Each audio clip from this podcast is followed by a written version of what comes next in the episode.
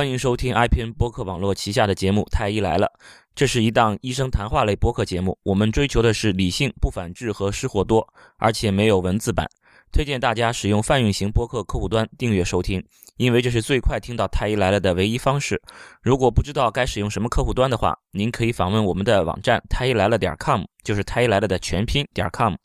来了解。同时，也可以听听我们过去的节目。您现在听到的是第六十五期的《太医来了》。我是田吉顺，田太医。大家好，我是初阳，初太医。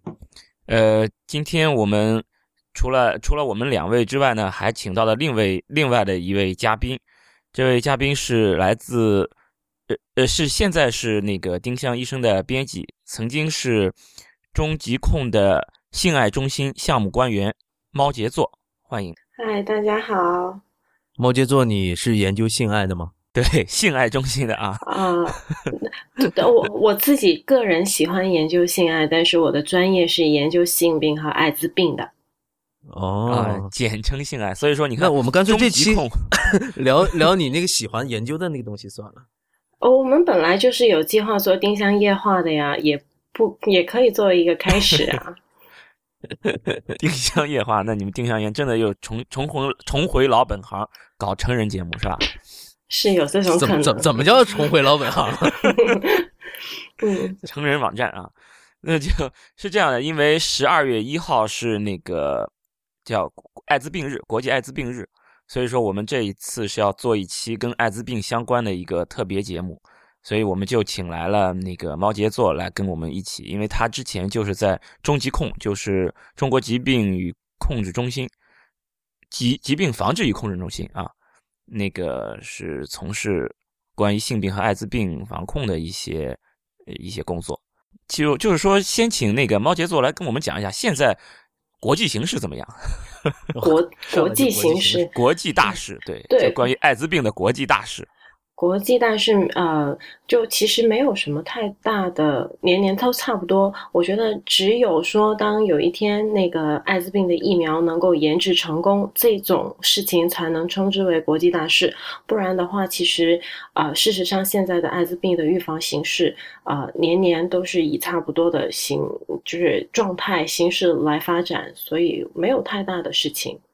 呃，但是如果你想知道的是，比方说有多少人感染艾滋病，那我大概就是更新了一下数据，我就发现最近一次报告是到中国的数据啊，世界的数据还没有看到。到中国的数据到二零一五年的十月底为止，啊，全国感染艾滋病的人是有五十六点呃五十七点五万人，啊，死于艾滋病的人是有十七点七万人，就是这个数据是一个最新的数据了，到目前为止。嗯，就是说到一五年，就是截止，比如说一五年几月份？呃，一五年十月底。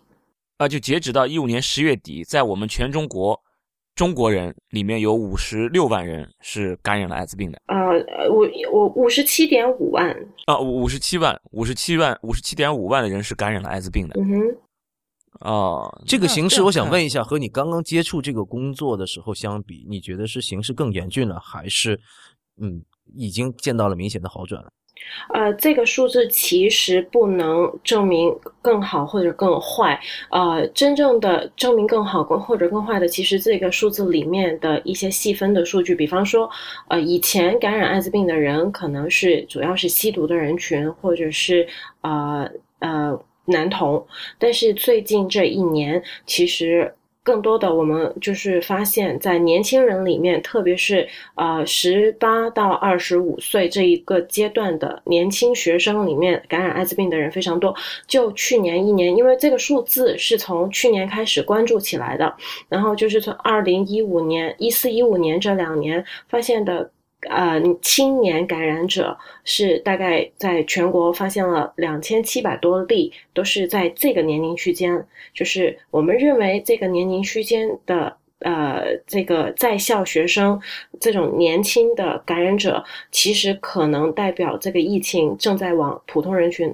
去转移，所以这个数据。嗯，就是刚才说的五十几万那个数据不能说明什么，但是细分下来，如果你看这么一个小的人群的数据，就会觉得这个形势还是蛮严峻的。可以这么理解吗？说是现在青年的新发病例比往年会有增多，可以这么理解吗？呃，对，可以这么说。你刚才用的是个什么什么人群？普通人群还是说这这个数字其实是叫青年学生艾滋病感染人数？这个是那个中疾控对外官方的一个用词，它事实上代表的数字是在啊十八到二十五岁这个人群，然后呃在学就正在。就读就，因为我们一般感染艾滋病以后，会对他的个人的流行病学的状况会进行一个调查，然后这部分人里面，他的工作或者说他的职业主要是读书，以学生为主的这一部分人的数字是最近这一两年中国特别关注的一个数字。嗯，是因为关注他，然后。多起来了，还是说因为多起来了，所以我们要关注它？呃，这个事情是相互的，就是首先我们发现，在年轻人里面会特别高，然后呢，对这个人群进行了一些流行病学的研究以后，发现这个人群确实有高的原因在，所以就把工作预防的工作的重点又转移到这个人群，所以在这个人群里面又能够发现更多的感染者，所以大概是这么一个逻辑。你刚刚讲的是向普通人群开始转移，就这个人群。那么普通人群在普通人群开呃发展之前，也就是说，它的高发人群是在什么样的一个人群里面？嗯，对于艾滋病来说，其实我们把人群分为这么几类，一一类是高危人群，高危人群；一类呢是我这种相当于是我们重点关注人群；一类呢是普通人群。所谓高危人群，就是大家熟知的这一类，就是呃吸毒的人，然后有男男同性性行为的人，还有就是这个呃。呃，卖淫嫖娼或小姐这一类人，呃，这一类我们称之为高危，就是我们会对他进行很多主动的干预，比方包括早年的发安全套啊这些，后来的可能会倡导使用女用安全套啊，或者是用药物，呃，在暴露之前预防这一类叫。高危哈，另外一类就是重点关注人群。我们认为这些人他有暴露在艾滋病里面的风险，比方说就是医生，他会在从事临床工作的医生，特别是外科的。然后像啊，孕产妇，孕产妇她由于是性活跃人群，然后在她孕产之前之后，可能都会有那个艾滋病的那个筛查。然后呃，还有像。特别是老年人，六十岁以上的老年人，像这一类人，我们从他的呃他的社会学的变化，我们推断他可能会，如果要感染艾滋病，他们可能是我们要重点关注起来的。然后另外一波人，我们认为他普遍来说是感染艾滋病的风险比较小的，就是学生，因为一般认为学生，比方性行为可能也比较。少机会有，然后他的社会环境相对也比较单纯，所以学生是普通人群，是我们理解的普通，就是以前的那个防治重点不在这一块，这主要是从他们的行为学和社会学的不同特征，以及我们工作的重点上来分，就大概分成这三类。那以前可能更多工作是在。前两种人里面开展，现在慢慢就从二零一四年我离开疾控的那一年开始，工作重点就慢慢转移到学生上面了，特别是学生的男童，就学生里面的男男男同性性行为人群。这里面你刚刚讲到的一些高危人群，我是比较容易理解的，比如说刚才男男男男性行为的这样的人群，和比如说卖淫嫖娼的人群，包括这种。暴露人群，像外科医生这些我都容易理解，但是你刚刚提到的孕产妇和老年人为什么我我也不大理解，我不大理解。我也想问，OK，那你们的呃那个田田老师是那个妇产科医生，一定知道在妇产科的那个孕产检的时候会做艾滋病和梅毒的筛查，对吧？对，这个会做。其实这个应该就是类似于，就像那个手术之前，因为接生呀，这个其实就也是类似一个。就像那个手术操作一样，包括以后可能会有急诊剖宫产，其实相当于是为这个做准备的。嗯，所以说是会做这种筛查。那呃，您说的这种是已经到它分娩的时候才做，但事实上在产检阶段，不不是在产检的时候就做，因为因为孕妇她们的分娩有可能是一种急诊的状况，有可能她一来马上就要生了。或者一来马上就要做急诊剖宫产，所以我们不能等到他啊临生的时候到预产期的时候我们再去做，而是在这个产检的时候就做了，而不是说因为他们是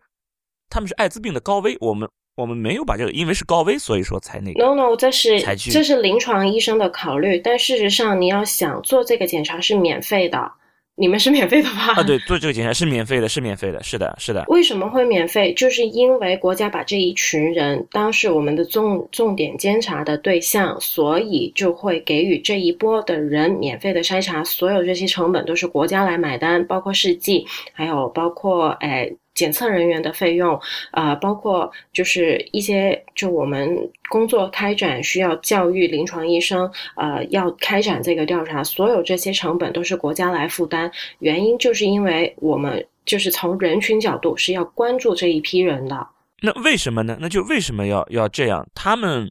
就孕妇怀孕之后，为什么反倒成为这个艾滋病的这种高危人群了呢？嗯，这个这个假设不对，它不是成为就不是怀孕以后才成为我们关注的人，而是我们认为呃孕产妇她是一个性活跃的，在一个性活跃的年龄段。就她如果怀孕，证明她是呃啊，有性行为性活跃的，者，对的，嗯啊、这是其中一个原因。另外一个原因呢，是我们认为在所有的预防措施里面，呃，控制孕妇把 HIV 和梅毒传给婴儿，这个就是这个母婴阻断是所有人群里面最有效的。所以就是说，一旦发现孕产妇她发有梅毒或者艾滋病，她能为能为她和她宝宝做的事情太多了。不像其他人，像男童，你能为他做什么呢？叫他去检测，为他发安全套，但是事实上并就是太难执行，对于人群个人本身来说很难执行。但孕产妇不一样，如果一旦发现，她肯定会竭尽全力保护她的宝宝，所以我会把药吃起来，嗯所以效果很好。有道理，有道理，对，嗯。那所以那为什么老年人呢？老年人又不是不是一个性活跃的一个人群？嗯，他不是性活跃人群，但是我他是我们重点关注的人群，就是重点人群都是这个意思，不是说他容易有，而是说这个行为特征会让我们更容易发现它里面的艾滋病感染者，像老年人，呃，就是在那个艾滋病和性病的这个传播。里面有一个词叫“夕阳红”，它意思是指在六十岁或者就是不同的地方对老年的定义不同哈。一般我们是六十到六十五岁不同的区间，呃都有可能。反正就是在这个这个退休以后，一般我们认为退休以后的这个呃年龄段，那个老人会有很多，比方说。自己的老伴，他的性性欲望会退减，还有就是他就是有闲钱了，就是或者是他就生活比较寂寞，没有工作的依托，然后就会去寻找一些呃以前可能不敢做的事情或怎么样，所以在感染的人群的感染的那个曲线上面可以看出来很有意思的就是六十岁以后后那个感染的波又会突然高上去，就是这一波六十岁以上的人的发病的高峰，我们就叫夕阳红，然后嗯。嗯嗯，这个是这这个这个数字是就是就可能只有流行病学的人才会关注，但事实上啊、呃像老年人他们很很有意思的是，就是他们会觉得艾滋病你感染了，不就十来年以后会死掉吗？就我反正已经这么老了，十来年以啊后就就就放对，就跟那个什么五十九岁现象一样了，嗯是吧？嗯，类似是，反正就是有种放肆的感觉，就是对，所以会有确实观察到这样一部分数据，说老年人的艾滋病的感染率是比中年人，刚才提到的是青年人和老年人，性活跃人群其实是青年人嘛，那么中年人反而比老年人的这种发病率会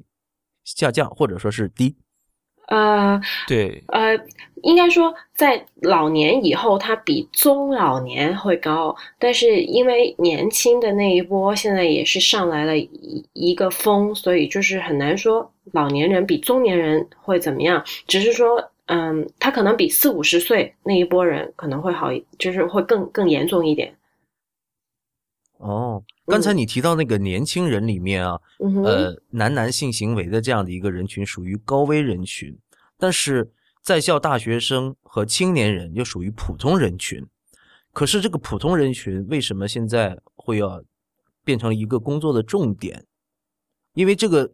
我想说的是，在校大学生当中的男男性行为这个人群是不是应该也归到高危人群里面去？这普通人为什么他们变成了要重点工作的对象？嗯，其实人群是没有一个严格的区分的，就是 一个人他可以身份是学生，也可以是男童，对，对属于不同的那个。嗯，对，在我们的工实际工作开展的过程里面，我们可以去男童聚集的地方找到他们，对吧？这是一种方法。然后我们，但但如果他恰好没有。在我们工作的场所被发现呢，那所以我们就在另外一个地方可能会更容易开展工作，比方说就是学校，因为学校它是有组织的。然后另外一个原因就是在学校里面，嗯，他可以不暴露自己同性恋的身份而接受检查，这是就这是蛮有意思的一件事情。就我很这这个可能扯远了，就是我很多的那个。调查的对象就是我们接触的这些同志里面，有很多是被发现了艾滋病以后，并不承认自己是男同，他们宁愿告诉自己的配偶自己是呃嫖娼嫖来的艾滋病，而不愿意承认自己是男同的身份。就所以事实上，哪怕我们就我们身边的人对于同志或者对于性取向都持很开放的态度，但事实上找到男同。比在学生里面开展艾滋病的教育和筛查难太多了。啊，这个其实还是因为这种歧视，我觉得对，对于这种性取向的，还是这种偏见还是很强。对，所以我觉得这种工作重点的转移，并不仅仅是出于暴露风险的一个考虑，还是一个就是工作成效的一个考虑，对不对？啊，暴露风险两方面都有。暴露风险是为什么会增加呢？主要是因为现在社交软件太厉害了，就是，嗯，就是男童的社交软件有一款非常快的，就是进军到那个男童里面。在那个，呃，在在美国有一款软件叫 Jack D，它是一个非常有名的男童社交的这么一个 App。然后在中国就是。模仿 Jack D 有一个有一个软件，它能暴露他名字吗？就是反正有一个男童的这么一个软件，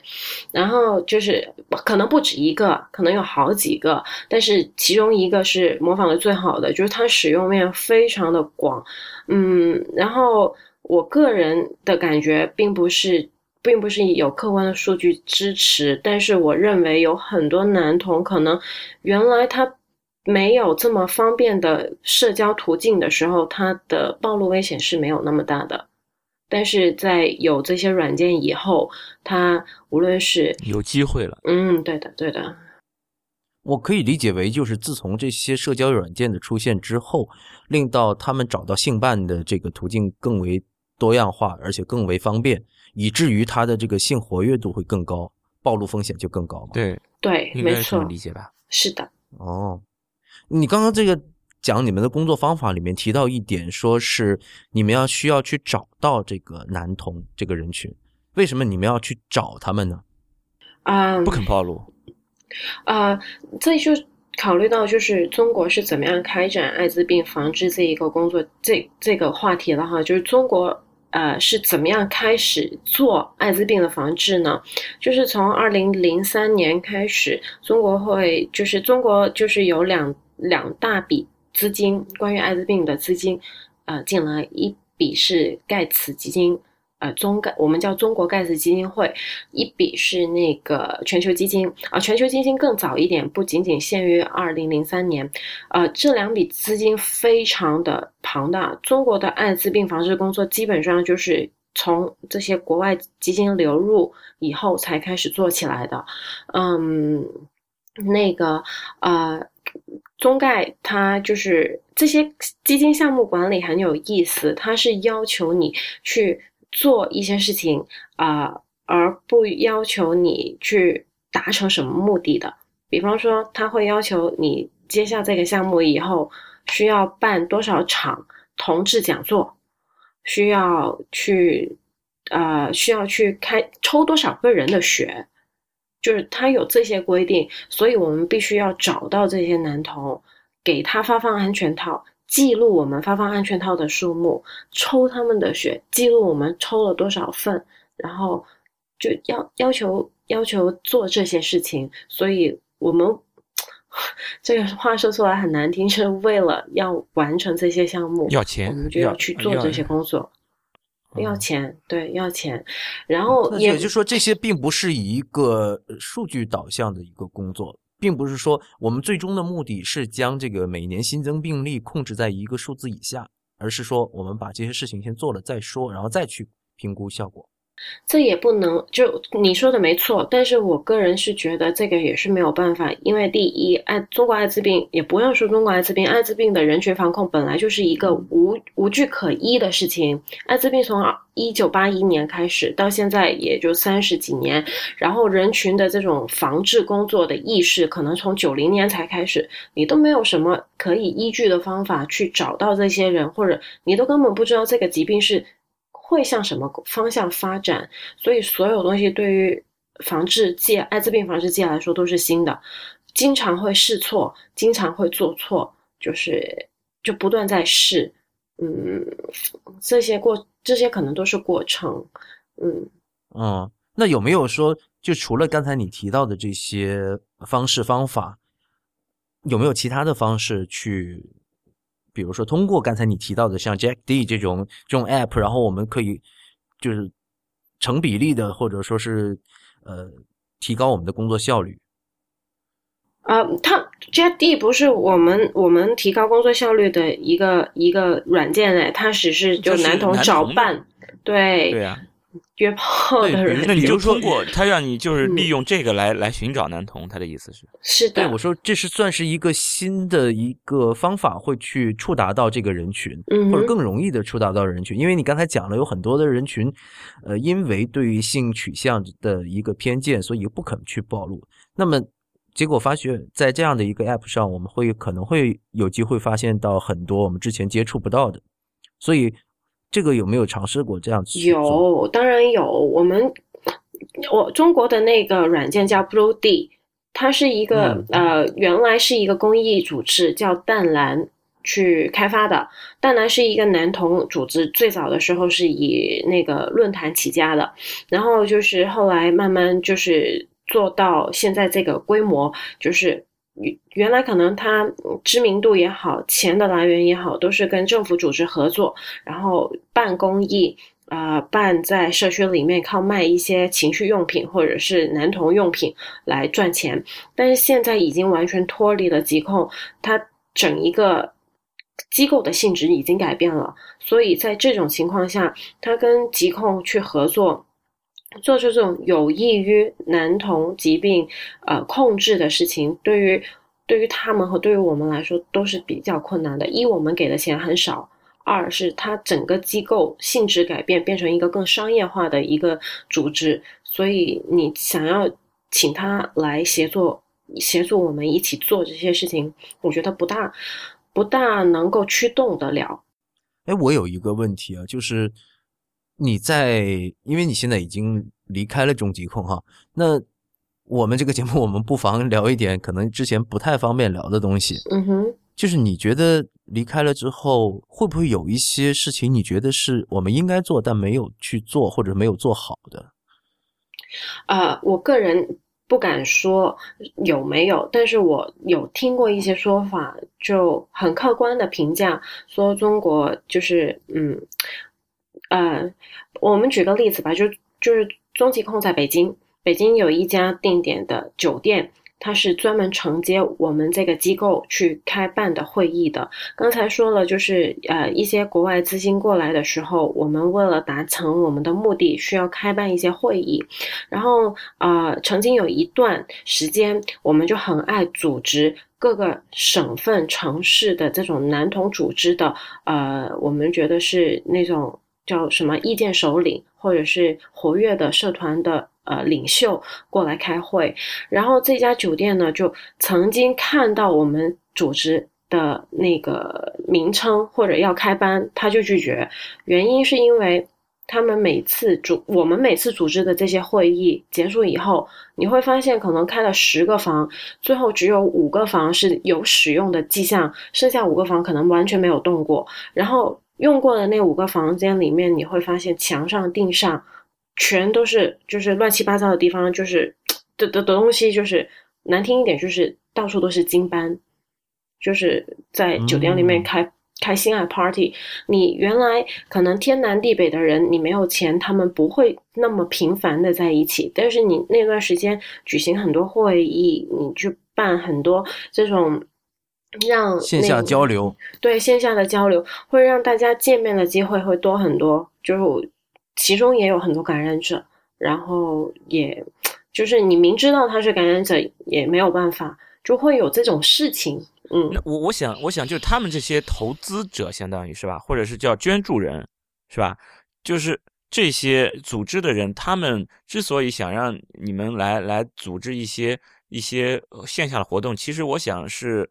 应该是为了推动这个事情往好的方向去去去去进展。嗯。结果，结果，那你比如说，这你前面讲的一些国内的这些做法，那那些那个就是说，呃，推动艾滋病防防控的这些事情，你说其实都是不一定是好。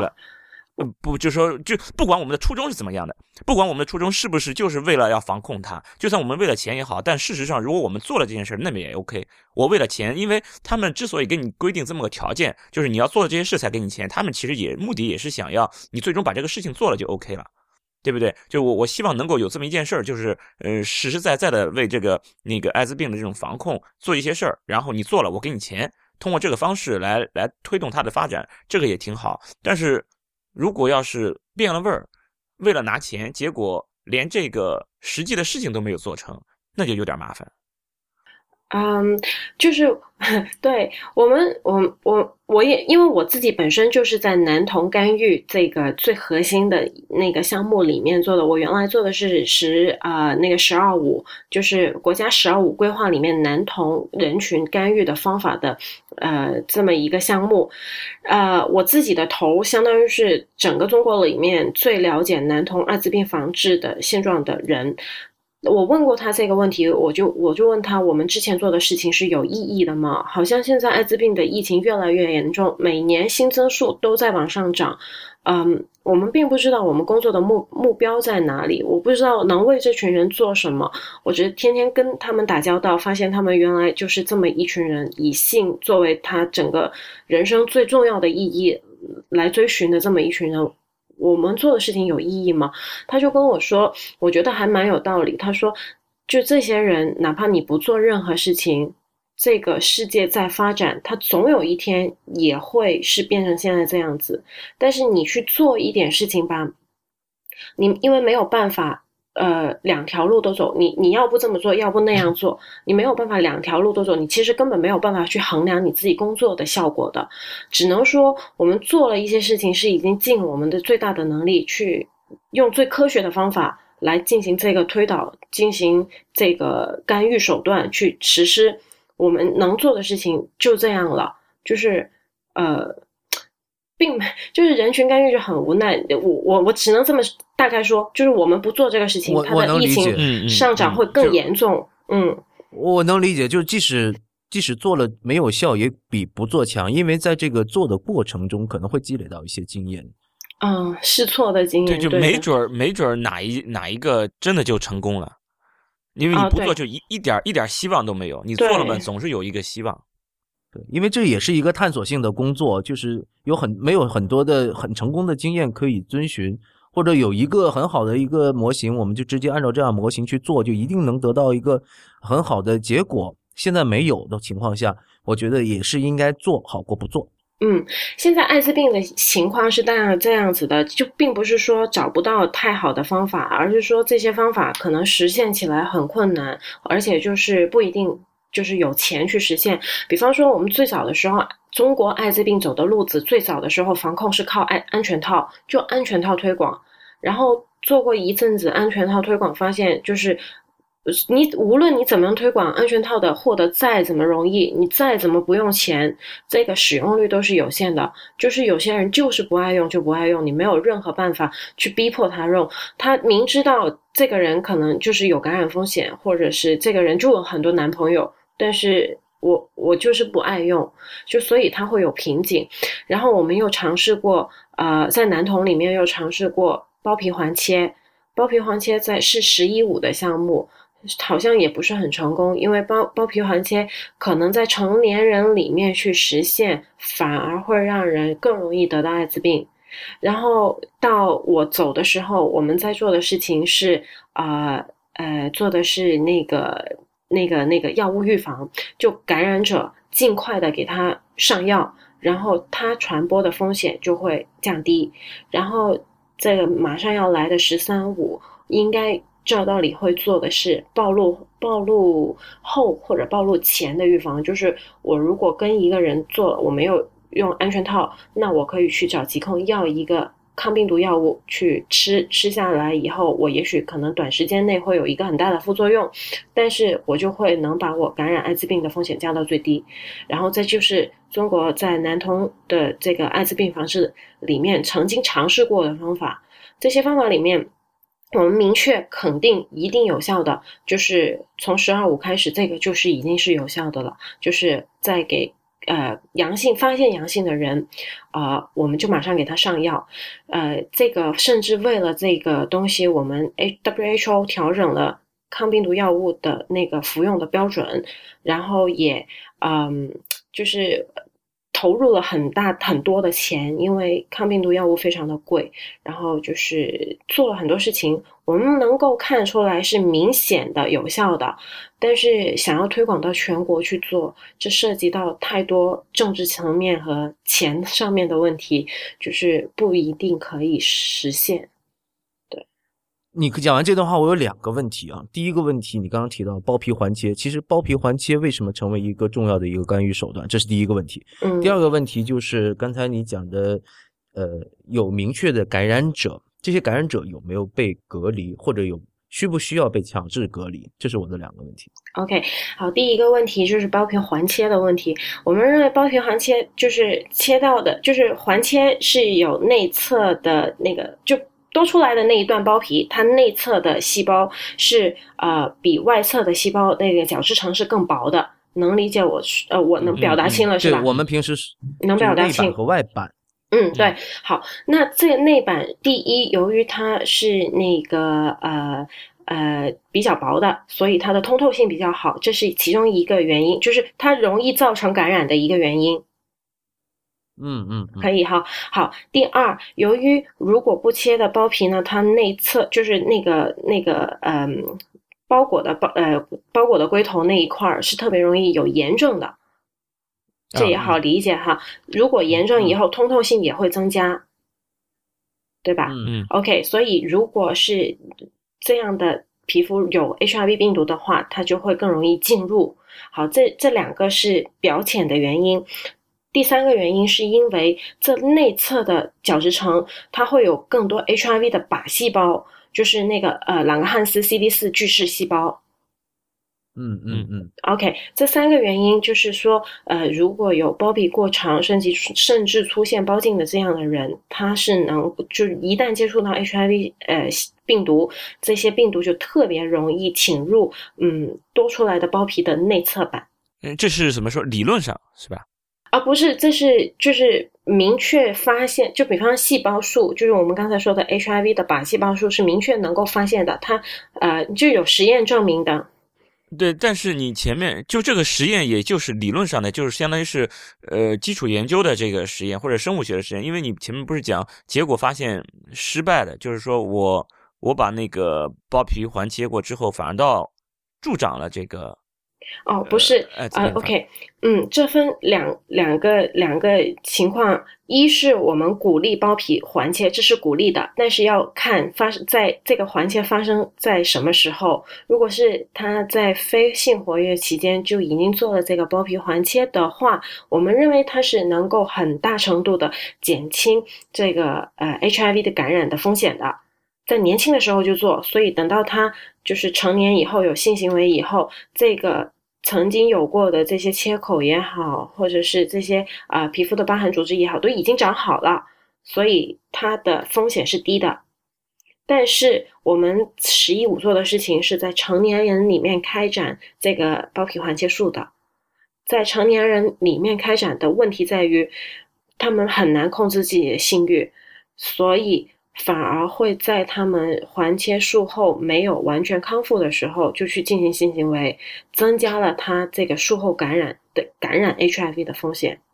哦，还有没有一种可能，就是说有人觉得我把这个环呃包皮环切了，所以我就没有风险了，我就更更安全了，从而就是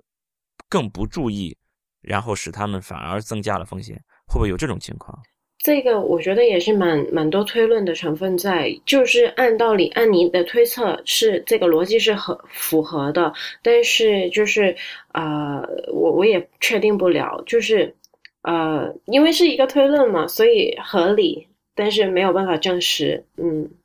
因为就是在什么时候啊，五六十年代还是六七十年代，当时他们有人提出来，就是要求 把那个汽车上的安全带去除掉。因为他们认为是汽车上的安全带，增使得司机认为自己处于一种安全的状况下，所以说开车的时候更加肆无忌惮，所以说会反而你使用了安全带，反而增加了交通意外的风险。有人提出这么一条。哦，也不奇怪，但是这些都是，嗯，我们在某一些人群里面，就是行为控制的比较好的这些人群里面，我们去进行这个包皮环切术，并且术后监测时间比较长，这样的情况下，哎，是能够发现它能降低 HIV 的感染感染风险的。就比方非洲，我们就刚才那个楚阳给我们发的一个 WHO 的这个数据，这个是明确能够降低 HIV 感染风险的一个手术。但是问题是在某一些地方实施起来比较困难，或者是起码在中国我们尝试过了并不成功，就是。一是可能这个就是它有可能有其他的一些一些干干扰因素，就是在在人群的一旦和行为人的行为相结合的话，可能就有一些东西不在你的这种控制范围内了，就是可能不一定你能很容易就能预计它的一些行为发生，所以说就是不是一个简单的一个一个实验室的一个数据就可以预计它的最终的结果。对，没错，没错是这样。我觉得这个方法还是可以理解。对对对对对，因为。呃，至少从实验的角度说，如果是两个同等性活跃程度的人，那么一个就是他包皮的内板面积比另外一个少，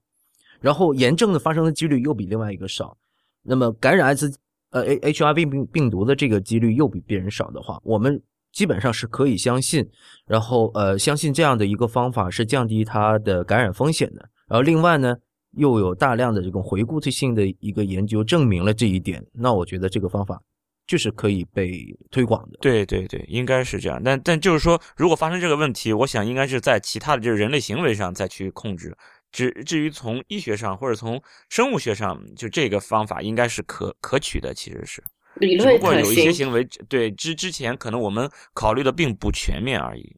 嗯嗯。那我的刚才的另外一个问题，那为什么这些？呃，已经感染了 HIV 病毒的人，我们没有采取这种强制的隔离手段，或者说是我们国家对于这样的人群有没有一个特别的政策？啊，HIV 病毒不隔离，就是跟那个乙肝病毒，我们在很多现在的情况下都不再做两对半检测一样，是为了减轻它的那个被歧视。歧视，嗯，这是歧视问题。其实我们为什么要反歧视？有没有想过这个问题？我我到底为什么反歧视？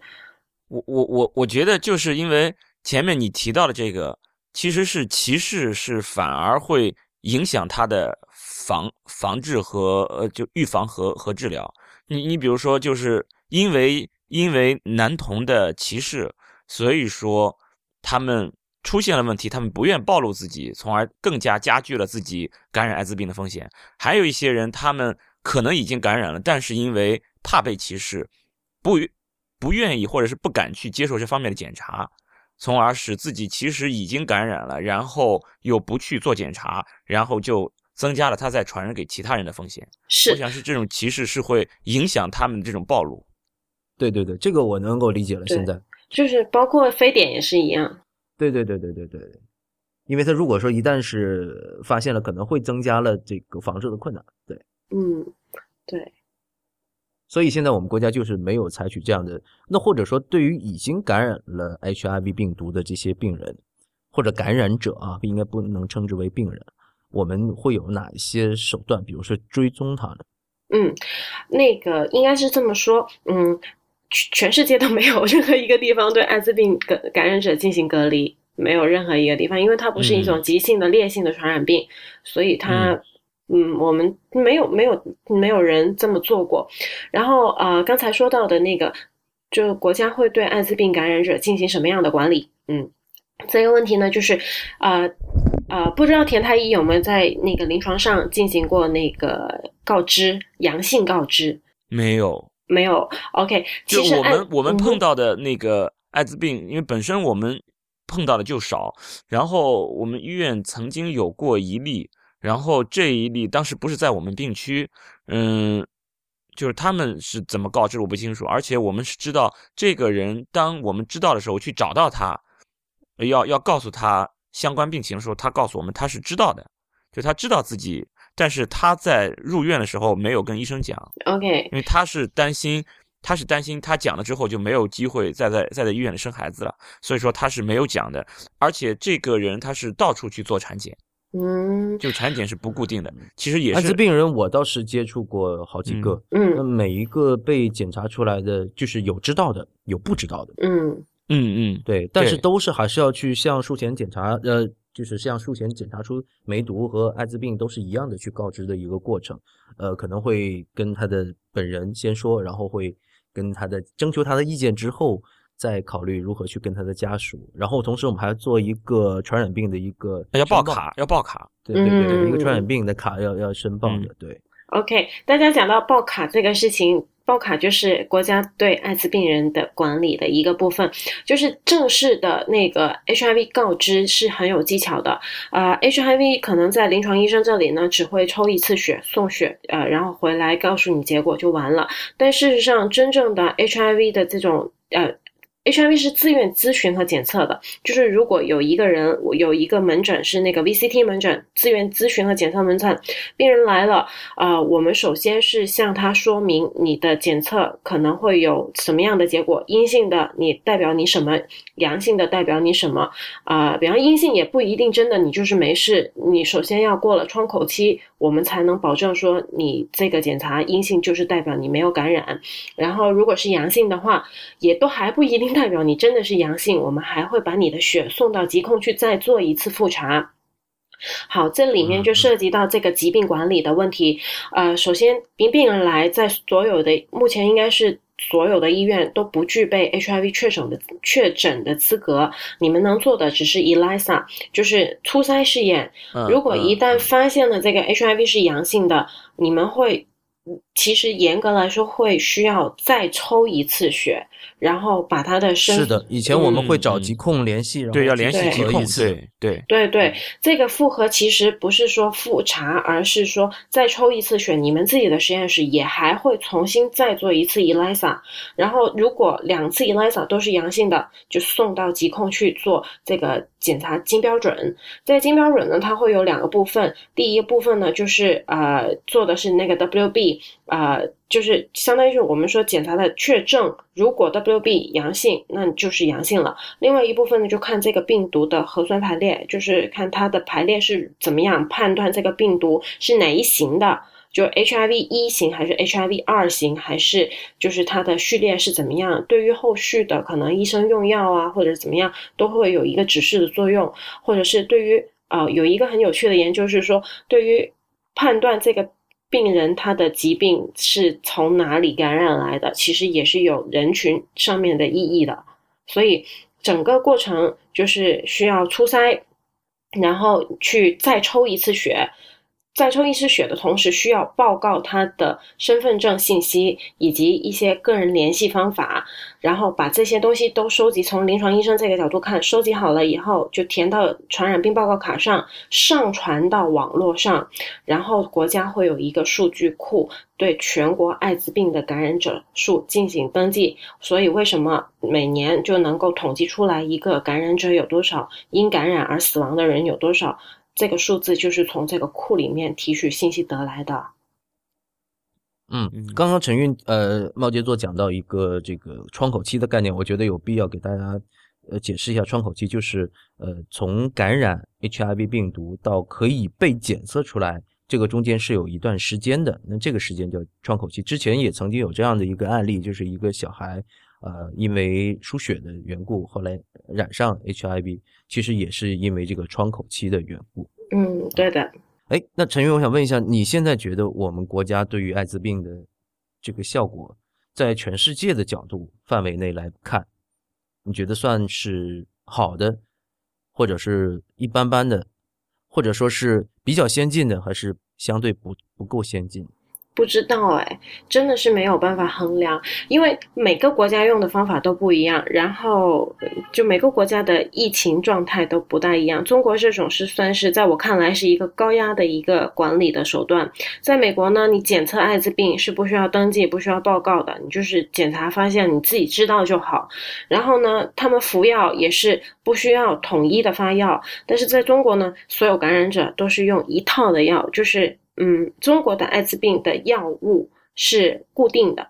呃，怎么说？我们就是一线、二线这样的药物。嗯，每一个人来，可能基本上就是看他的副作用的反应，然后来给他确定是用哪一线的药。啊，还有看他那个病毒的那个、那个、那个 copy 数，就是病毒载量，嗯，来判断。但基本上不会有太大太大的变化，药物也就那么几种。能在中国买到的抗病毒药物不会超过这这这一套这一套药物里面的，呃，然后这些药是免费的，免费的，现在都是免费的。就是说我能买到的治疗艾滋病的抗病毒药都是免费的，你不用买。可我我知道，就是我能获得的就都是免费的。然后其他那些有可能新出来这些药，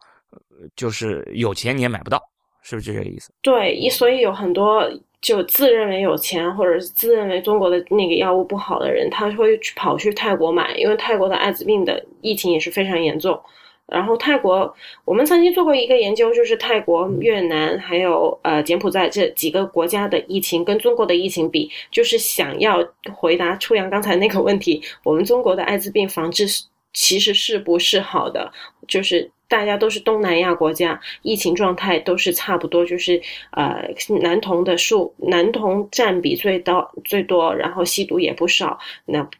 那个小姐比较少。以这么一个这个大概的疫情状态来评价这个防控手段，但是到目前为止都没有数据可以回答这个问题，所以我也回答不了。就。就是，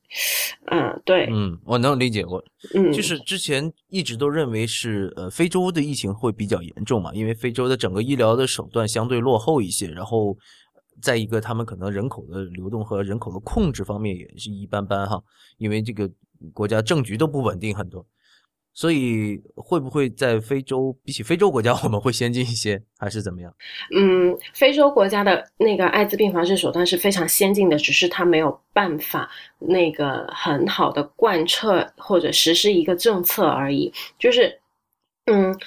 几乎是非洲就是所有人群艾滋病呃防治的大的实验室。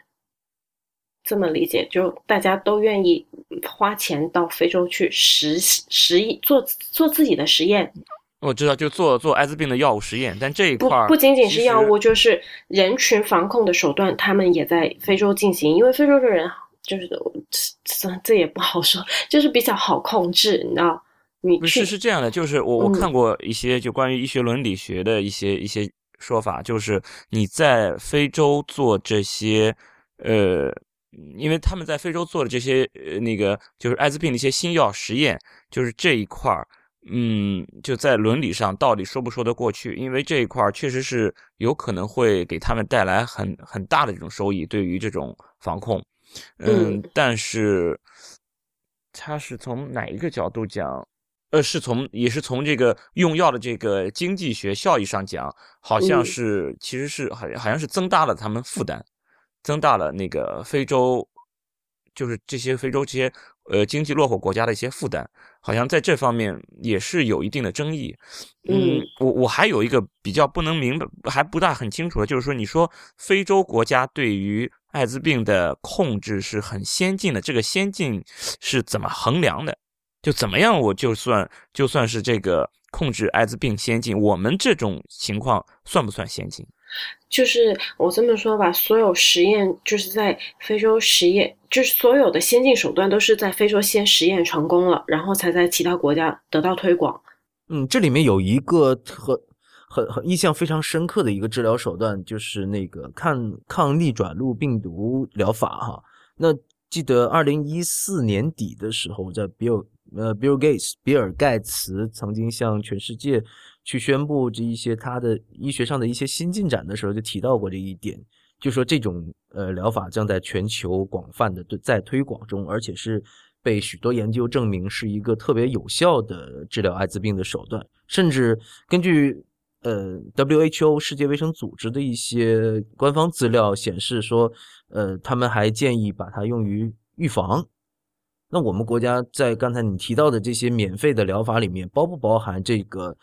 抗逆转录病毒的疗法，包括啊鸡尾酒疗法，包括所有的这些不同的机制的抗病毒的那个疗法，抗逆转录病毒的复制其实只是鸡尾酒疗法里面其中一种药物的代表。但是整个鸡尾酒疗法它有好多种，就是包括呃呃阻断某一个蛋白质，它不能让这个病毒不能复制，或者是让这个病毒不能进入 T 细胞，就是有好多好多不同机制的药它混在一起。呃，而抗逆转录病毒复制的这一个药只是鸡尾酒疗法里面其中一个，我们一直都是在用这样的方法来治疗艾滋病的，它不是一个先进的方法。鸡尾酒一开始有就它就有了呀。呃，我我是看了有一个说法说，就是目前国际上艾滋病的治疗可以就是相当于把艾滋病治成一种慢性病，对，就是说，就是它就已经不能算是绝症了，因为绝症这个东西的，其实绝症人人类一定都是患上绝症的，就你你你这个生命不是说人就是一种，呃，人生命就是人人的生命就是一种绝症，一种性传播疾病的绝症了，对吧？就不可治愈的一个性传播疾病，对不对？就是人类，然后通过性来繁殖，然后一定会死亡。所以说，这个绝症的这个嗯概念比较难说。但是以前我们总觉得得了艾滋病就等于死亡，但是事实上现在好像对艾滋病的治疗，得了艾滋病不是说就等于马上死亡，有可能艾滋病患者他可以使得艾滋病病毒在体内和平共处，然后一直拖拖拖拖的，使得艾滋病病毒携带者。它的寿命和普通人的寿命相差无几，就是说我我看的说法是国际上可以达到这个水平，就是我不知道我们国内是不是也可以，完全没有问题。我们我们国家现在是能够做到这样子的，哎，但是就是我们现在的说法比较谨慎，无论是国际还是中国的，都是说与健康人无差异，就是嗯，我们并不知道这个那个线在哪里，就是。毕竟从发现艾滋病到现在才才三十几年嘛，八一年在全世界内发首发现首例，八五年才在中国发现第一例，然后到目前为止也就是三十年，所以你最长的艾滋病抗病毒呃这个治疗也不会超过三十五年，啊，反正我自己看到的就是跟我一起开会就是参加世界艾滋病大会的人，那个他们他们就是讲者。里面就跟我们一起吃饭一一起干嘛的？后来等他离场了以后，我的同事告诉我，他已经感染艾滋病二十五年了，就是这种状态，就是根本没有什么差异。当然，当然他是美国人，他可能在美国接受到的治疗会更先进一些。啊，中国的治疗到目前为止最长的，啊，我自己接触到的就是感染以后吃药最长已经有十二三年了。他就是。整个状态也是，呃，没有太大差别，可能还是有一些慢性病容，比方说皮肤特别黑呀，啊，眼圈会有黑呀，但是说话、运动各种的都是健康的状态。我自己看到过的，觉得并没有太大差。哎，但是我感觉就这方面的，呃，怎么说宣传等等的，好像并并没有很多，就是很多人对于对于艾滋病的认识就是得了艾滋病。就等于死亡。其实，对，像是在节目开头的时候，你也曾经提到过哦，一旦是一个人呃得了艾滋病之后，呃，一般的理解会是说十几年就要死亡的这种感觉。可能十几年都觉得很，就觉得得了艾滋病就就好像吃了毒药一样，你吃毒药就挤不倒，挤不倒，就感觉就这样。你今天得了，哦，宣布死刑了，那你可能就马上就没有几天好好活了，就给人是这种感觉。其实这里面有两个概念，一个就是感染 HIV 病毒，还有一个就是被宣布是呃患患上 AIDS 的艾滋病。嗯，那么这个两个概念，我觉得有必要给大家科普一下。哦，这个跟我要讲的东西是不冲突的，我马上要讲。是这样子，有两件事情。第一呢，就是啊、呃感染艾滋病，我们是呃，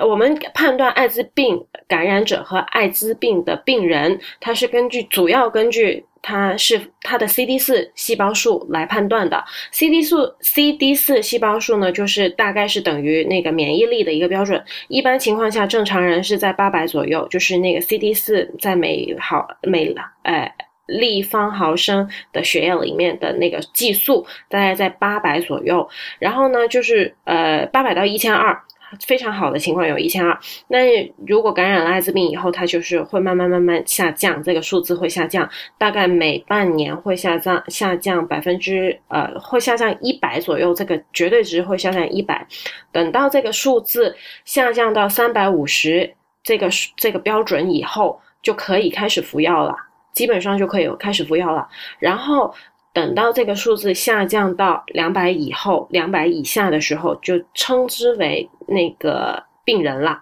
所以它基本上是可以按照 CD 四细胞数来判断的。当然还有一些临床标准，比方说它是否就是在没有达到两百的时候就已经呃出现各种并发症了，那也可以提前的把它归到病人的那个范围内。也有一些人因为 CD 四细胞数是每半年疾控给免费检查一次的。然后呢，这个数字有时候有些人呢，他下降的很厉害，他也不愿意服药，因为药物虽然是免费提供的，但他不一定想吃啊，他会觉得我现在吃了那个。嗯，药耐药了怎么办？我要不熬着，我先不吃，等到我真的发病的时候，我起码有有药，就那个时候再吃药可能会厉害一点哦。会有些人这么想，然后去疾控检查的时候，分分钟就是哎，已经剩下十几了，就真的是一个感冒就能把他命给要掉的这种也会有。嗯，所以这是回答了你那个刚才说呃，病人和。感染者的区别主要看 CD 四，但也看其他的那个并发症。然后就回到呃，回到刚才田太医问我的那个问题，说是嗯，说是什么来着？呃呃，关于对关于吃药这个问题，吃药是不是只有是呃，就是绝症的这个定义哈？绝症这个定义是这样子，呃，我们这个标准现在是在提高的。我在我在中疾控的那几年，就是做的一件事情，就是让 WHO 和中国的这个服药标准都往上提。原来是三百五以下可以服药，现在在我走的时候已经是五百以下就可以服药了。但是这五百以下可以服药，也是要看当地疾控有没有这个钱可以足够买到足够多的药发给这些人。呃，中国先推出这个呃。治疗标准先修改这治疗标准，然后各个省再来实就再来定自己的标准，再下来是各个市再定自己标准，然后再看各个呃县城或者是怎么样，他的那个经济能力来再定这个标准。因为你想，原来是三百五才能吃药的，现在是五百，所以这个药就一下子会有很多人突然符合资格，所以就是呃越早吃药，对于这个人他。寿命的延长就会越有帮助，嗯，所以呢，就是这个病，它在它在它在以前可能是更容易就到两百五的，现在可能从五百掉到两百五会延长，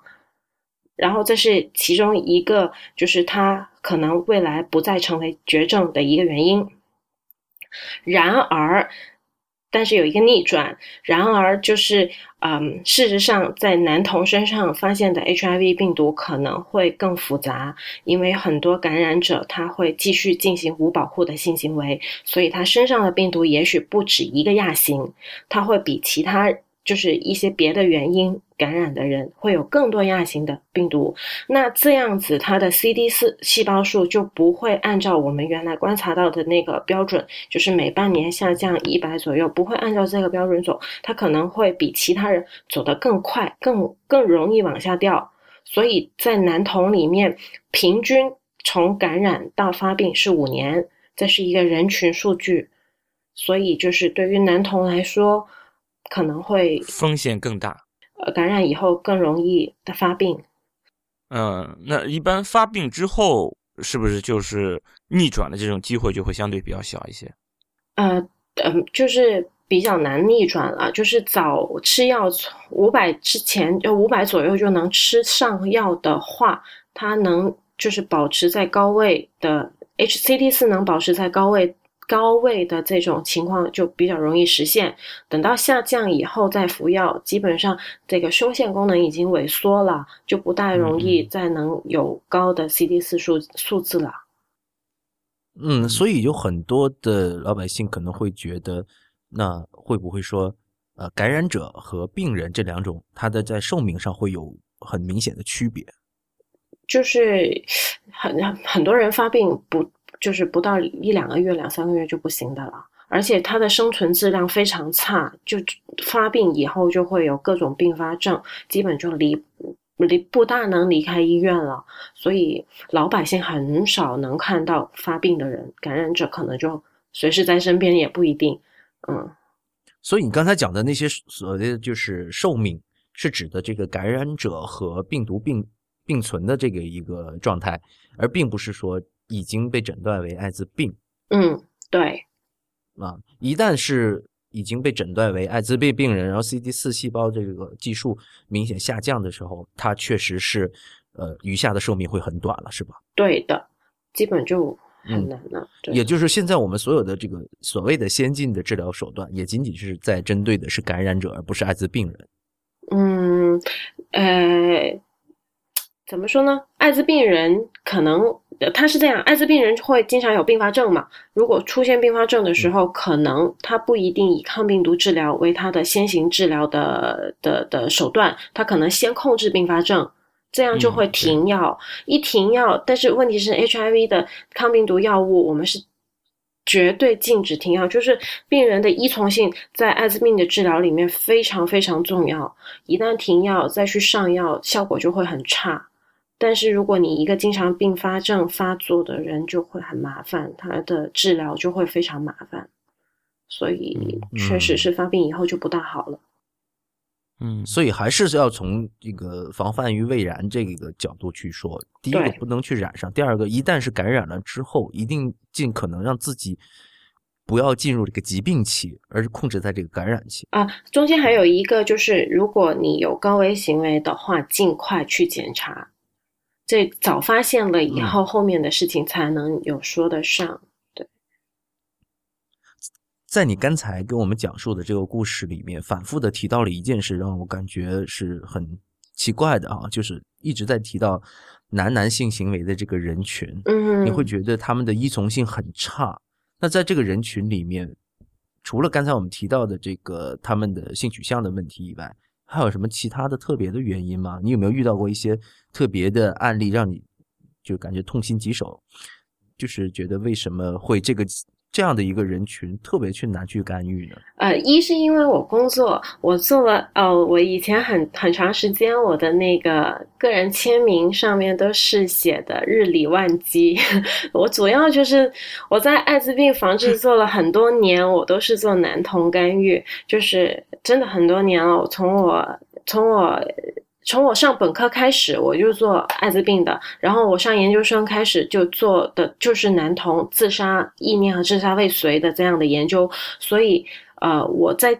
就我我接触到跟艾滋病相关的人，主要还是男童，但其他也会接触到，比方吸毒和那个小姐也会有，只是说我可能他们的生活状态我。不是非常的确定是否如如我想象的那样子，呃，更多的还是男童，所以我会告诉你很多男童的事情。然而，并不是说只有男童，是因为我熟而已。嗯，这是其中一个。嗯，还有另外一个就是，嗯，因为男童的社会复杂性，会让我觉得他们是更加有故事的人，我也更加愿意去接触他们。然后痛心疾首的故事有一个，我觉得可以分享，就是，嗯，这也是就是很大程度上影响我对男童的看法的一个就是一个故事，就是我之前是有自己的 VCT 门诊的，我就是 VCT 门诊的那个接诊的大夫，然后就是 VCT 门诊是什么意思？就是艾滋病自愿自愿咨询和检测门诊，在在妇幼保健院也好，在那个性病门诊也好，在疾控也好，就是。很多地方都会开设这样的门诊，就是会有一个大夫或者轮值或者有专人值守，然后就是呃可以接受这个有检查和咨询需求的人上门来这里跟我们聊一聊，或者是抽个血验一下。那我我的工作很多，就是我我做了很长时间这个工作，因我的研究生就是在这个这样的门诊里面开展的。然后就是，呃，我之前我有看看到很多人，就是在很多年的随访里面，从一个阴性的人，一直就每隔三个月来检查一次，然后每个每每次检查，我都跟他说，你要用安全套啊，你你要那个戴眼视人，你就少去乱玩一些，就是然而就是都没有办法改变他们的行为状态，他们只有。检查是可以坚持的，安全套用不上，就是就他知道好，但是就是不喜欢用。然后就是从他是没有问题的，一直就是到发现他是阳性，然后看着他就是一天一天这样子不好下去，最后就是再也联系不上，有可能是已经发病了，有可能甚至已经去世了都有。然后其中有一个我印象很深，为什么呢？因为我不仅仅。从他没有问题到他发现 HIV 阳性，我甚至是从他从一个直男，就是一个性取向是女性的人，一直看他转变为一个同性恋，呃，或者是有同性。准确的不是说转变哈，表现转表现出就是没有公开他的性取向，不是是真的是转变，就在这个人身上很特别，我记得清楚，是因为他告诉我他自己的转变，他。本来是一个就是一个培训机构的一个老师，有女朋友很多年了，准备要结婚，然后他就是在自己的培训班上面遇到一个小男孩儿，这个小男孩儿呢就是很仰慕他的才华，就是很积极的向他学习，然后呢就是给他跟他借很多参考书，那他就从这个小男孩可能是也是。出来拼搏的，他从这小男孩身上可能发现自己的影子，然后就是对这个小男孩也特别关注，就就借书嘛，就一来一往，就见面的时间比别的学员可能要更多。后来呢，就是这个培训班可能要结束了，他们就一起去唱歌，就卡拉 OK 什么的唱歌，就喝酒。喝了酒以后，小男孩跟他。表白，他说我其实是喜欢男生的。然后那个老师就是可能也平时看到这小男孩很阴柔，并没有太激烈的反应，但是就是告诉这个小男孩不行，我其实喜欢女性的，拒绝了他。然后这个小男孩呢，后来就是以死相相迫，就是就是就是继续两个人就保持了关系，保持可能日常的关系。后来。再去这种 KTV 什么的喝醉酒，喝醉酒了以后就有了第一次接触。后来有了第一次接触以后呢，这这个老师就心里面很不安，就把自己有过同性性行为这样的经验告诉了自己的未婚妻，然后未婚妻就受不了，就分开了。分开了以后，那个小男孩就名正言顺的搬到这个老师家里面。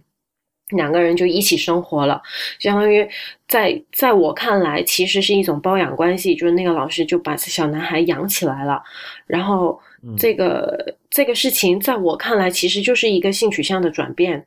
我我我为什么说这个故事影响了我对同同志的一些看法，也是有一部分原因。我认为，在我看来，起码。不全是基因的原因，有一部分是环境或者是身身边的人的影响。所以呢，呃，就是他跟我很长时间，就是因为他是随访的嘛，每半年或者每三个月就来检查一次，所以我们见面的频率并不少。后来一直检查，一直检查，每一次都是阴性，都挺好。但是后来就是阳就变成阳性了，然后问他到底是怎么回事儿。原来他有一段时间已经跟那个小男孩分开了，就再有别的男性性伴。他就再也回不去异性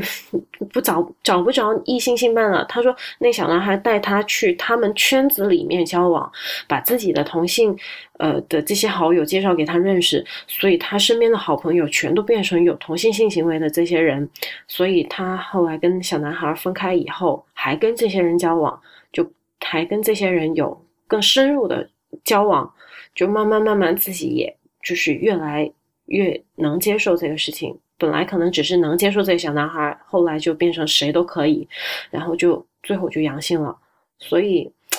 在我看来，这个事情我我印象很深。我不能为这个事情下一个定性，就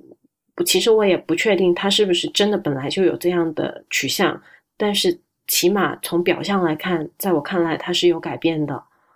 这个可能是比较痛心疾首的，对。对，因为之前我们曾经请过一位男男男性向的这么一位同性恋的人，叫 g a s r i 来到我们的节目里面哈。那么之前我们一直包括很多的呃男童已经出柜的男童呢，他们都会说自己是先天就是这样的，并不是后天转变的。嗯。那么或者说有曾经没有发觉到自己方面这方面的这个取向。那会不会呃是有可能是那种双性？我们也不清楚哈，因为毕竟有双性恋这种这种事情，就是他对同时对男性和女性都感兴趣。这个我们不去去 judge 这位刚才你提到的这位病人的这个取向哈，但是我觉得特别令人感到惋惜的就是他能够坚持来你的门诊去嗯找你诊病和检查，但是。你的劝说似乎就没有达到了一个预想的成效。嗯，对，我觉得挺奇怪，就是他会想到，呃，我我要他要到你这个门诊来咨询，他既然有这种想法的要来咨询，我想总是比较重视自己的健康状态，总是希望能够在咨询当中能够获得一定的这种，呃，怎么说呢，有一定的好处吧，或就是获得一定的帮助，对自己的这个将来的健康状况会有一定的。改善一定、一定预防、一定帮助的情况下，他才会来找你们。比如说，向你们寻求一些建议等等的。但是，当你在建议他，呃，那个使用安全套的时候，他们反而是不会尊尊重、遵守你们的医嘱。哎，我觉得这个挺奇怪的，为什么会这样？啊，我是这么理解的，田太医，我是觉得这个理性这个事情和呃冷静，都不是说持续的存在于你的一生当中每一分钟的哈。那有的时候，等到你意志薄弱，或者说心情低落、情绪低落的时候，有可能会那某一个时刻，他会没有那么的理性。那他总不至于，就他比如说，你有有时候，这是你说的，这跟跟情绪有关等等，但总不至于总是这样。他总是知道这样，他就也一旦他知道的一个好的一个方法的话，我想他总是会怎么说呢？这个风险总是会降低的吧。有一种通俗的甚至俗气的说法，就是小脑指挥大脑。就是在有的时候，这种性冲动来的时候，呃，很多男性，不管你是什么性向，都可能不能保持那一份冷静。那那你这样的话，那么就不管是男男还是那个异性之间的，那其实都都一样了。就是对啊，就是你你，我想你接触很多这种意外怀孕的人也很多啊，很多人也知道应该使用安全套，但是为什么还是有这么多意外怀孕的人呢？就是在那一刻来了来临之际，很多人的理性并不能够保持。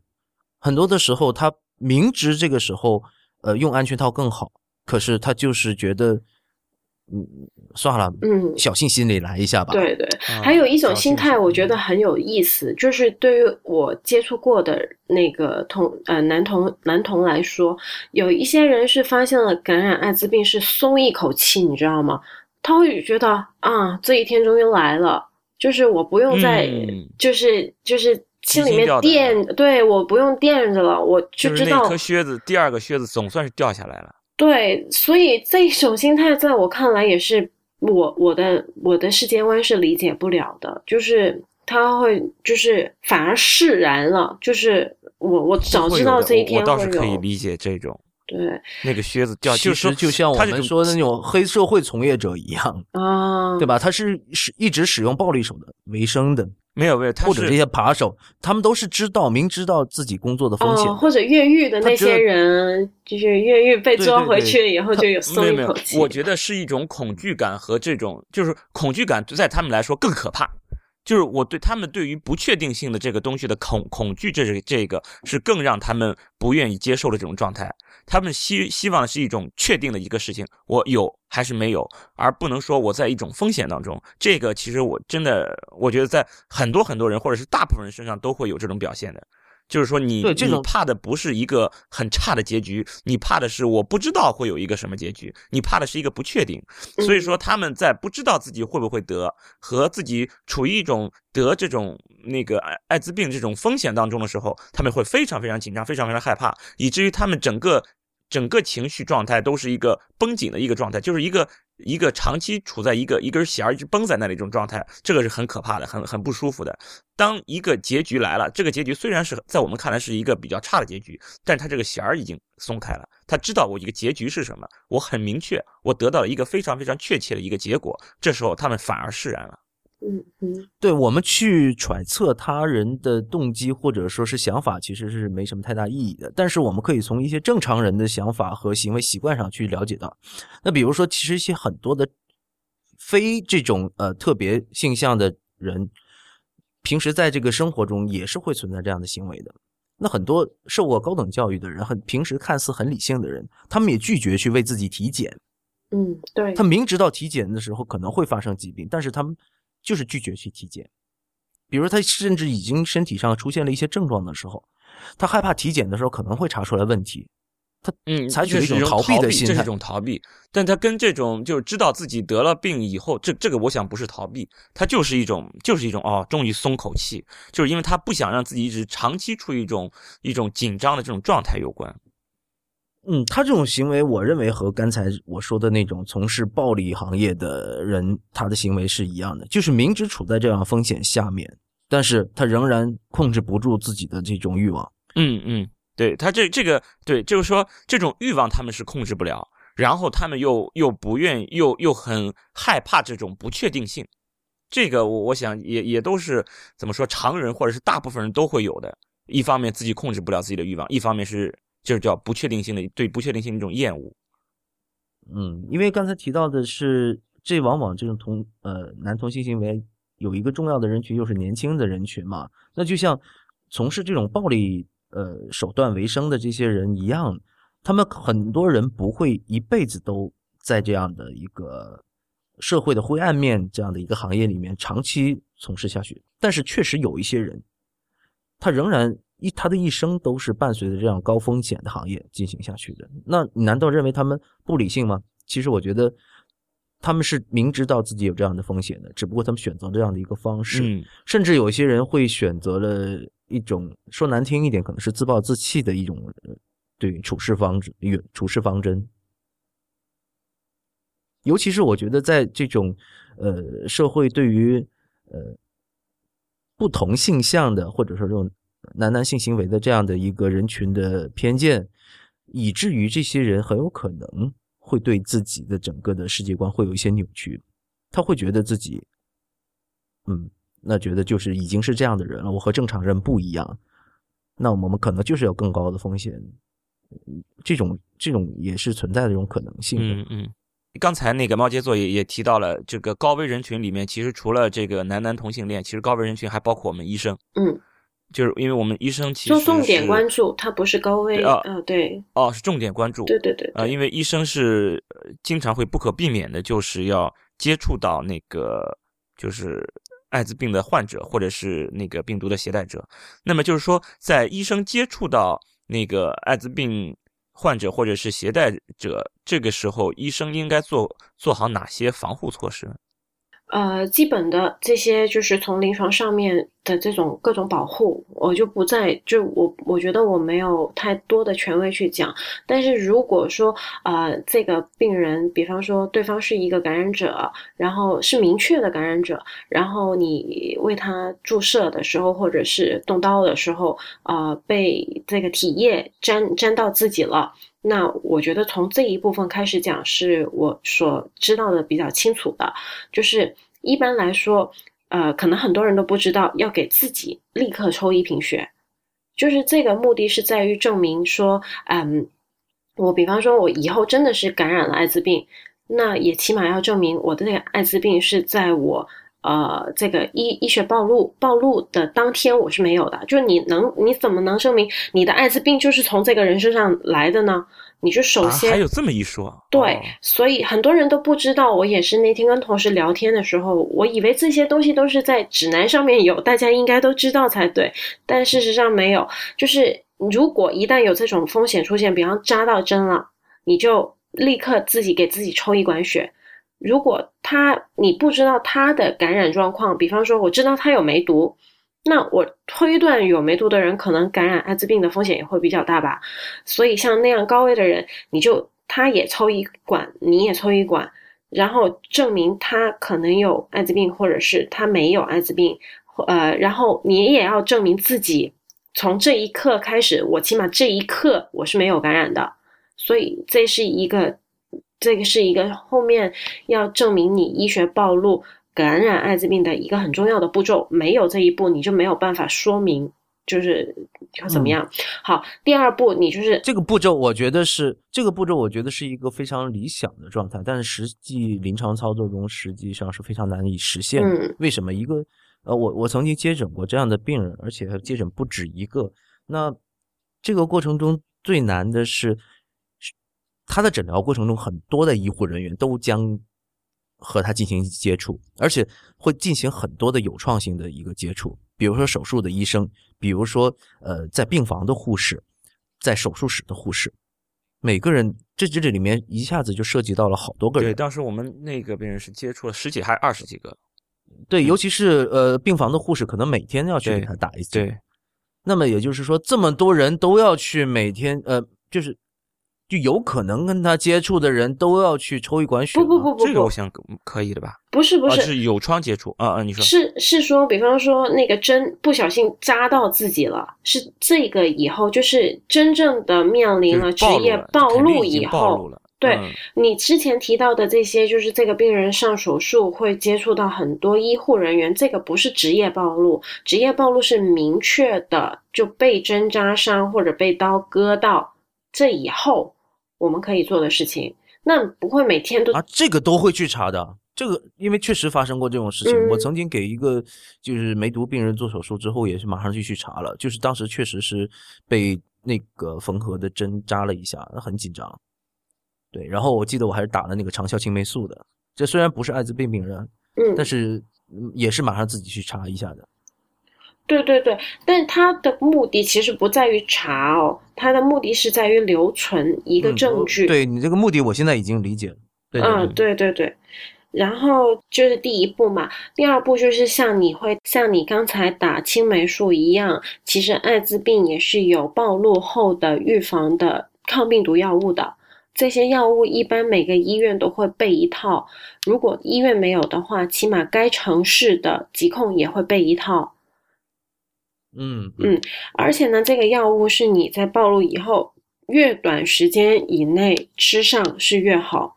短到以小时算，越短越好。就是说，你不要觉得艾滋病就是还是要摒弃那种艾滋病就是绝症这种想法，你就得了以后你就直接自我放弃、自暴自弃了。就是说，艾滋病还是有希望的。就如果你一旦发现自己有暴露了，那么还是要进一步的去干预它，你还是有可能能够得到一个比较理想的结局的。对，没错，而且这个暴露后预防的这个药物的防防治的作用非常好，至今为止，全国历史以来从来没有任何一例被确诊为艾滋呃就是艾滋病的职业暴露而获得的这样的案例，没有任何一例。根据我之前接诊艾滋病人的这样的一个，应该叫 HIV 阳性的这样的患者。那我接诊这些患者的过程中，我意识到医护人员在这里面应该真正要做的事情是，要比普通的嗯非专业人士应该对这个疾病有更多的了解才是。而实际上，在临床上很不乐观。为什么这么说？呃，无论是从医生、研究生、护士、实习生，都会有一种恐惧的情绪。比如说一一旦要去帮他换药了，那所有人都可能会你推推我，我推你，是吧？嗯那么一旦要去做手术，甚至有些医生会以各种借口，他不会以艾滋病为由去拒绝他给他手术，但是他会以其他的理由而拒绝为这个艾滋病人做手术。那这样的话，其实他潜意识当中仍然是觉得我不想暴露在这样的一个风险里面，嗯对吧？那我觉得，如果说因为医生、医护人员在这个公共卫生事业当中是站在第一线的，那你在这个工作的过程中，你的每一个行为举止，其实是在传递着一个科普信息的，你是有一个示范作用的。如果连医生、护士都是在回避、拒绝，啊，甚至躲避这样一些呃已经感染上 HIV 病毒的人的话，那你想想我们的公公众，当时在病房里住院的病人和门诊上的一些病人，他们如何去看待这些病人？而且我觉得，就是猫杰座刚才给的这个信息是，其实是很鼓舞人的。就是说，没有一例医生暴露之后，然后是是感染，是吧？啊，就是没有任何一例被确认的由于呃就是医学行为的职业暴露而得艾滋病的案例，在中国没有任何一例。就是，那么其实就是说，你去嗯。接触它，至少到现在为止，没有发生过一例，是因为因为相当于是这种医学医学感染，或者是说职业暴露感染没有发生，职业暴露就职业暴露不仅仅是医学，职业暴露不仅仅是医学哦，还有包括像监狱人员，他在收捕或者那个感染者的时候，都都会有很多职业暴露的机会，他们也没有认定为职业这些人，我们这些人其实都是叫被关注人群。重点关注人群，对，重点关注人群，就是重点关注人群这一批人，虽然他们是处于这种高危，是这种高危职业，但是到目前为止没有发生一例。就是说，如果你能够按照这个做法，就是被就职业暴露那个，比如说被划伤、被戳伤，嗯，嗯然后有体液接触了，你嗯去抽好血，然后进行这种早一点的进行药物的这种这种干预，嗯药物的这种预防，其实是效果还是蛮理想的。啊，对的，是的，所以很多人其实会说啊，你们就是站着说话不腰疼，那你怎么不去做那样的手术，是吧？那实际上我之前的这些接诊的过程中，我就是这么做的。那呃，确实我会发现一些同事对于这个事情，他的心态我也能理解，因为毕竟多一次接触就多一次风险。对，那初阳你自己本身，你本身是有，就是比方说你有病人刚好他是感染者，你自己其实是愿意为他们进行手术的，是吗当然，这个第一个我没有想过要拒绝，？OK，因为我觉得是这个是可以防护的，我们是有很多手段的，嗯，对吧？因为因为我们从就是临床上有什么手段？没有办法去去躲避说以后再也不接诊可能带有传染性疾病的病人，这是没有办法做到的。因为我们现在谈的并不是说艾滋病这一个疾病，嗯那包括梅毒呢，是吧？包括乙肝呢，是吧？我们都会接触到这样病人。我觉得，在我们能做的事情就是做好更好的防护措施，而这个事情我们也会跟病人反复的去交代我们为什么做这样的事情，而不是说是一个歧视。比如说，我们手术前会格外的多做一些检查，然后我们在手术的过程中，呃，可能有一些器械，它的手术费可能会比一些普通的病人会贵一些，因为它的使用的器械有格外的消、特殊的消毒手段。那么手术的手术衣和手术操作所使用的一些器械，可能也会尽可能的使用一次性的。那这些都可能成为一个这些耗材的使用，都可能增加这个它的医疗的费用。那这些呃，我觉得是应该是算是值得的哈。那病人一般都也都能够理解。那我们觉得，在这个临床操作的过程中，你做好这些事情，那一旦发生了，那我们及早的去做一些补救措施都是没问题的。那所以我并不觉得，虽然风险是高，但我不不觉得这成为可以拒绝的理由。我们做这一期节目，还是希望在听我们这个节目的听众们，听完了这期节目，了解到这些信息。其实今天很多信息我以前也是对，没听过的哈。我也有些觉得挺新鲜的，嗯。对对，那我觉得把这些信息说给自己的同事，说给身边的朋友听一听，去传播一下这个对于全社会其实是有帮助的。因为刚才猫杰座已经讲了，在我们的疾控部门做出了很多努力的时候，有的时候收效并不是那么的理想。那我觉得全社会的人如果都提高对这个东西的正确的认识，其实对于整个社会的这个艾滋病防控都是有很大的帮助的。那包括我在内，我也觉得其实。呃，对艾滋病也是有很多模糊地带，不太清楚。为什么请毛杰作过来讲这个？我觉得我们我们通过这样的一个节目去传播这样的一个观念，呃，希望能够把它这个影响扩大。一方面就是就是说，呃，趁着世界艾滋病日吧，啊，做一个宣传。另外一方面，我也真心觉得，如果全社会的人都能提高这个认识，我觉得疾控的工作会做得更容易。嗯嗯。嗯，对吧？对，很感谢你给我这次机会，就是帮我老东家做做广告。对的，呃，我我从来没有想过帮着谁做广告，这个主要是也没人都是社会的一员，没有人找到你做广告，不是？关键是我们就可以挑一挑了啊，因为我们我就疾控做的都是公共卫生，所以他需要尽可能多的这种。不同的途径去宣传自己工作，但是事实上呢，现在疾控呢是还是比较保守的一些事业单位，所以如果我不是从疾控出来，我也没有机会就是在不同的平台上面给大家说这些事情，所以我很珍惜我现在的工作机机会，跟我以前的工作能够很好的结合起来，甚至可能现在的工作比以前的影响力会更大，这一点我觉得还蛮有意思的。哎，你这是又给新东家做广告，那我们就打住了啊！啊，好，嗯，不是，其实我们当时和我和田太医说啊，这个是世界艾滋病日，我们要做这期节目的时候，我们完全没有，完全没有丝毫的犹豫。很明显啊，做这个世界艾滋病日这样做艾滋病的宣传，并不是一个特别高频或者说是强烈的需求。那么，说不定这一期节目的收听也可能会比较差哈。不过我们不在乎，我们觉得就是觉得这就是应该做的。对，对，嗯，好。所以我希望真正听到这儿的朋友，我想你都已经都节目都听到这儿了，不妨把我们今天听到这些东西，呃，多一点和周围的人去宣传推广一下。对，那也算是我们这期节目没有白做。对。